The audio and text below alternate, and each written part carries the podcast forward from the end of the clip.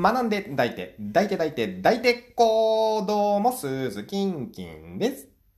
はい、この番組は合コンでお前だけは無理と言われるほどモテなかった私、鈴木がモデルさんや美人看護師さんを抱きまくるまでにやったことをお届けしていくラジオです。ということで今日はですね、会話の前はアホになれというテーマで、えー、猫がみやみや泣いておりますが、えー、お話ししようと思っております。えー、文字通りね、会話の前をちょっと今日アホになってみましたんですけども、えー、まあぶっちゃけそういうことではなくてですね、会話の前にアホになるっていうのはそういうことじゃありません。何も知らないアホになれっていうことですね。例えば、女性との会話で自分が知っている話を女性がしたとします。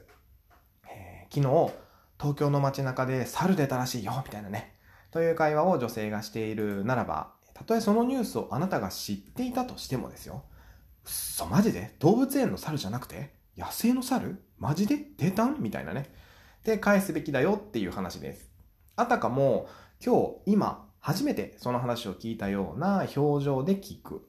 これは決して相手を馬鹿にしているっていうわけではなくて、もう一度聞いて、自分の知識との違いを探っていくべきだよということをお話ししていきたいなと思います。まあ、どういうことかというとですね、東京で猿が出たという話を聞いて、それ知ってるよ、まだ捕まってないんだよね、と返せばですよ、あなたがね。えー、相手の女性は、なんだ知ってるのか、と思い、それ以上話をしなくなっちゃうかもしれないじゃないですか。でも、女性はね、あなたよりももっともっと深い情報を持っているかもしれませんよ。はい。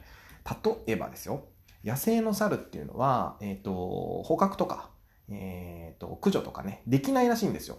あの、捕まえるには、えっとね、保護法みたいなのがあって、東京都に申請をして、その上で許可を得る必要があるんですね。さらには、怪我をさせられたとか、怪我をさせられる可能性が高いといった理由、あとは畑を荒らされるなどの理由がないと、申請ってね、あの、しても許可下りないんですよ。ね。という、まあもう一段階深い情報を女性が持っているとしたらですよ。あなたは聞きそびれることになるわけですよ。自分が知ってるよっていうことでね。それに、えー、そして何よりもですよ、自分が話そうとしていることを相手がもう知っていると分かった途端、話す気なくなるじゃないですか。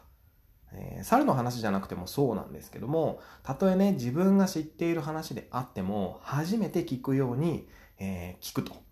だって、その話知ってるよって言ったところで、誰か得しますかって話ですよ。誰も得しないわけじゃないですか。何も話すことがないのに、こう、定期で開かれる会議みたいな もんですよ。あの、参加してもね、誰も得しないわけじゃないですかね。その話すことないのに、その定期で会議やっても、みたいな。今日何話すねんみたいなことになるわけじゃないですか。だから、会話の前は、アホになって、何も知らない状態で話を聞きましょうっていうことですね。はい。ということで今日は会話の前はアホになれというテーマでお話をしていきました。また明日の放送でお耳にかかりましょう。バイバイ。